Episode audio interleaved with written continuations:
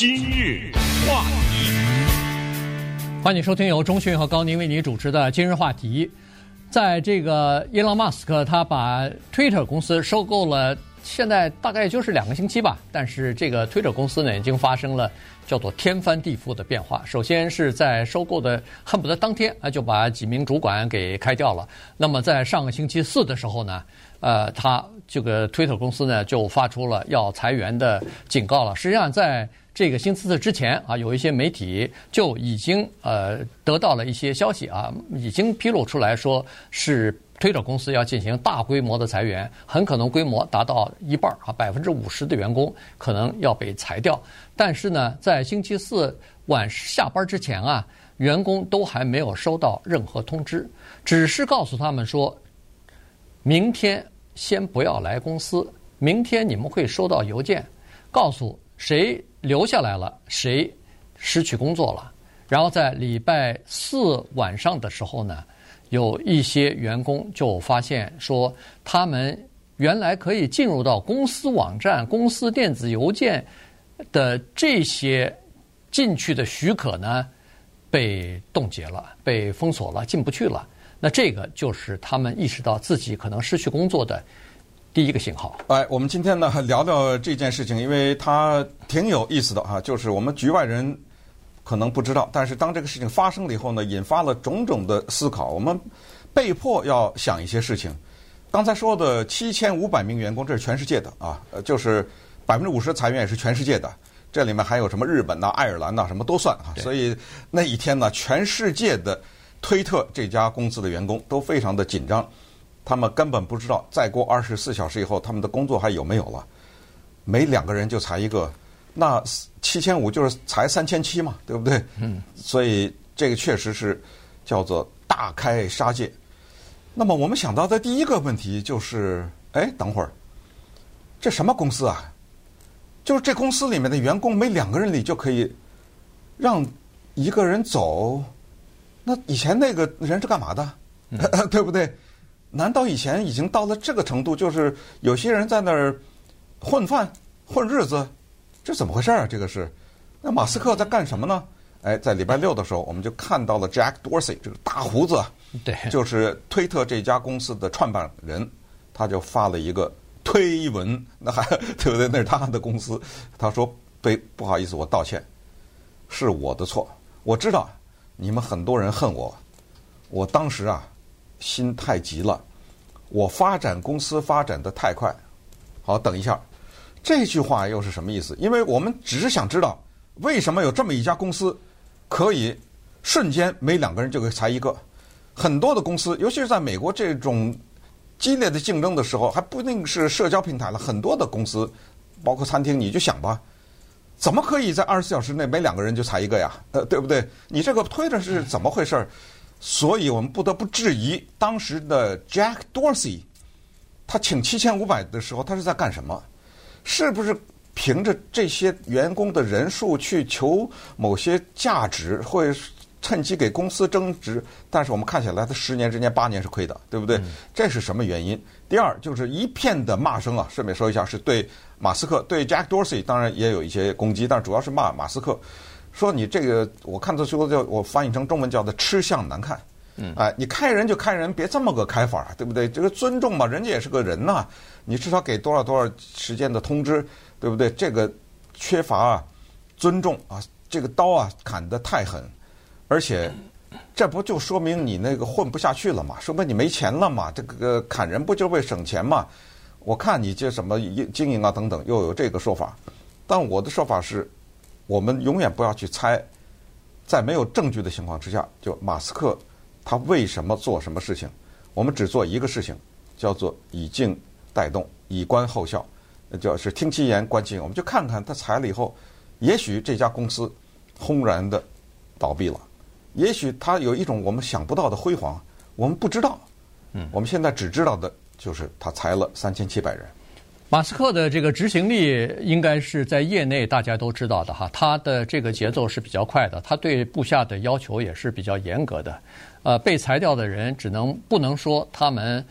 技术不好，或者说是能力不强，只能说有可能他们不适合他马斯克的这个工作节奏啊，因为在这个之前呢，呃，上次我们谈到这个，呃，他收购四百四十亿收购这个 Twitter 的时候，曾经说过，他把自己的一些团队，呃，和特斯拉呀什么的，呃，那个隧道公司啊，还有那个呃星链计划的一些工程师带到他的这个新收购的 Twitter 里边去，所谓空降部队嘛，哎，对对，空降五十名专呃工程师，对，然后一一的来甄别。让那些技术人员说：“你们请把你们过去三个月写的那个 code 写的那个叫做编码，请拿过来，我们先看一下你的工作量是怎么样，你的品质是怎么样，符合不符合公司的这个下一步的这个要求什么的。他就看一个人工作量能写了多少东西，他写的这个是不是有创造性，有没有价值等等，然后他再来决定这个人到底应该留下还是不应该留下。哈，所以。”他是做这样的事情，但是当然在礼拜六的时候，马斯克也发了一个推文啊。当然，最近一段时间他发的非推文比较多，就是说他说公司啊，现在是他说非常不幸的是，我必须要做这样的一步裁员，原因是公司现在面临巨大的这个经济上的压力。嗯，第一是公司的裁员百分之九十，所谓的裁员就是经济的来源百分之九十是靠广告。但是在经济不好的情况之下，广告现在是明显下降，再加上他收购了以后呢，有一些自由派的这个权益的团体啊、组织啊，都向这个 Twitter 的广告商发出了呼吁或者是压力，说是你们应该停止、暂停在 Twitter 广告，因为马斯克接手以后，这个平台将会充满，因为他。早就说过了，他要放松这个对言论和贴文的呃这个管制，哎，管制或者是限制嘛，这个标准要放宽，呃，成为一个自由呃这个发声的平台。所以这样一来的话，那有毒的东西、假信息什么会满天飞，谣言会满天飞，那这个平台就不值得你再去做广告了。所以确实有一些大的这个广告公司，什么大众汽车呀，呃，Volkswagen 和那个奥迪和什么 General Mills 这些公司，哎，Pfizer，呃，纷纷的呃，都从呃这个 Twitter 上呢说是暂停广告，就中讯那句话，以观后效，先先看一看，呃，到底在你的接管之下，这个平台会变成什么样子，然后我们再来决定下一步的这个广告的措施。对，所以他你看。在这种情况之下呢，他说人员太多，然后广告逐渐的下降，呃，再加上这么多的压力，他说我现在每天亏四百万，嗯，所以必须要雷厉风行的采取行动。对，呃，说到广告呢，也说一句，就是所谓的民权组织给广告商的压力，这个是确确实实的。上礼拜我们刚讲过，美国职业篮球联盟中的 Kyrie Irving，他有耐克的协议。结果在一片的压力当中呢，Nike 终于跟他解约了，啊，而且是叫做立即执行，因为他有反犹的言论。直到最后一秒钟呢，Kyrie Irving 在道歉的时候，他还说：“我是伤害那些人等等，我道歉。”但是，哎，他这个但是很重要。他说：“我当时在推荐一个纪录片的时候呢，这个纪录片的有些内容我同意，有些内容我不同意。”完了。这句话一说就完了，呃，人家又说你哪些内容同意，啊，对不对？他这道歉就白道了，白道了，他就 这句话一说就麻烦，所以他还能不能打球，现在还都不知道呢，啊，当时是只是禁赛了他五场。那么我们说到的广告商的压力是这样的，一方面来自于民权组织，什么叫民权组织压力？花的一个信发过去，我是什么什么什么组织，你现在要停，你不停，我就号召我下面的我的这些支持者不去买你的产品，啊，或者抵制你的产品。还有，你从广告商的角度来讲，因为在推特上的广告，它是怎么说呢？它是这种跟 YouTube 上都一样，它是有个计算啊，它是推送的，它不是乱做的啊。假如这个人他跟这个生意一点关系都没有，他你收不到这种广告。好，那么假如有一个仇恨言论，是一个白人至上主义者的发的仇恨言论，因为放宽了尺度，啪的一下就发出来了，然后它下面有我这公司的广告，那我不愿意啊。对，我不愿意把我的广告跟他这个白人至上的言论贴在一起啊，所以也是他们谨慎的原因。那稍等，我们再看看推特员工对马斯克的集体诉讼。今日话题，欢迎继续收听由中讯和高宁为您主持的今日话题。这段时间跟大家讲的呢是马斯克在推特公司啊大规模裁员的这件事情，引起了一些诉讼，有至少五名员工吧把他告到了法庭上去啊，说是他没有按照法律的规定，呃提前的通知这些员工，呃然后让他们有所准备啊，因为在加州包括联邦的法律大概都有一些规定啊，就是说你提前比如说三十天通知你的呃要开除的人呐，然后也。然后再多领一个什么遣散费，哎，遣散费啊等等的。但是马斯克呢，他呃在礼拜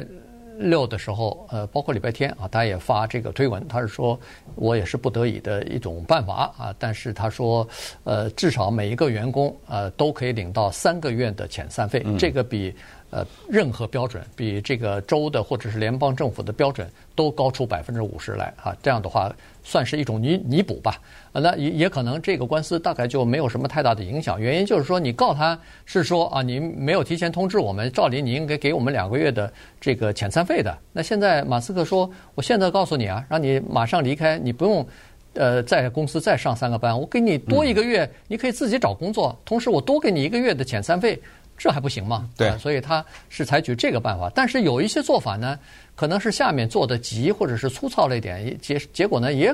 引起了有一些呃员工的不满。原因就是呃，据说是那个星期四的晚上九点半，哎，召开会议的时候，大家都是有的是视频会议什么的，结果突然在会议当中，有人就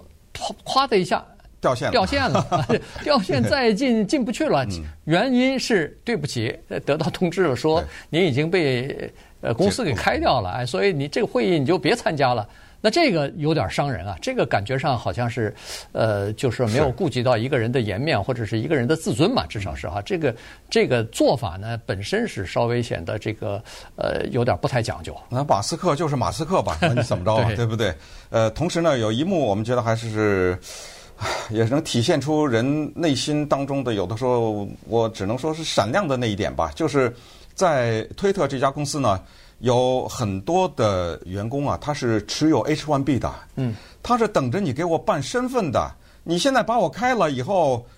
那我这身份怎么办？怎么办？你要不就找工作，要不你就回去吧，对不对？有这种情况，所以就有一些员工就主动的提出来，就我们常说那句话，叫向我开炮，嗯，可不可以把我解雇了，把那个正在办身份那个人留下来？哇！我看到这个报道，我立刻想到，二零一四年有一个比利时法国合拍的电影啊，这个强烈推荐这个电影叫《Two Days One Night》，两天一夜，啊，这个是法国大明星啊，这个 Marion Cotillard 的主演的，就是在比利时有个小小的太阳能板这么一个工厂，这工厂总共就十六名员工，那么 Marion Cotillard 她演的那个女工呢，就是因为得病在家休了一段时间，他在家休息的时候，这个公司的老板突然发现，哎。他不在，然后我剩下的这些员工每天都每个人少加点班儿，可以不要这个人呢？于是就跟员工们发了一个说：怎么样？我让大家选择啊，每个月每个人加一千欧元的薪水，然后这个人就别回来了，我们就把这个生病的员工给解雇了。结果公司一投票，长话短说呢，就十六个人当中十四个人同意加薪，只有两个人不同意。你想想那两个人，给他每个月多一千欧元，他不要哎，他要的是让那个同事能够还有份工作。得了，这一投票十六比二，完了，这个工作这女工生病，女工工作没了吧？什么？为什么这个电影叫两天一夜呢？他开始敲这十六十四个人的家门，挨家挨户的去敲，就是去所谓去拜票去。我们想想，假如你你是那个每个月可以增加一千欧元，你家里有你家里的困难，孩子有什么有房租的问题，你也有很多困境，凭空你加一千欧元，只要你投的票，那个人来爱来不来跟你有什么关系？少个人我钱还多呢。这个电影在这个过程中人性的暴露，整个就反映出来的这个这个里面的非常纠结的那种场面，特别好的一个电影。而且这儿也告诉大家，那个结尾绝对你想不到，呃，也不是他回来，不是他没回来，是一个你想不到的一个呃结尾。所以这个推特这个听起来是一些数字，对不对？七千五百人砍三千七百人，听起来都些数字，但是那数字背后有人啊，他有的时候是有那种。你还是看到你裁人那个吃相有点难看，人家这边这形成鲜明的对比啊，对不对？裁我啊，保留他，所以这个事情呢，我们还是回到一开始说的，就裁了以后，这个推特的广告它怎么回来，以后怎么应运，它以后的言论自由是怎么着，川普还能不能回到这个平台上来，包括 Kanye West 呀等等，咱们就慢慢看吧。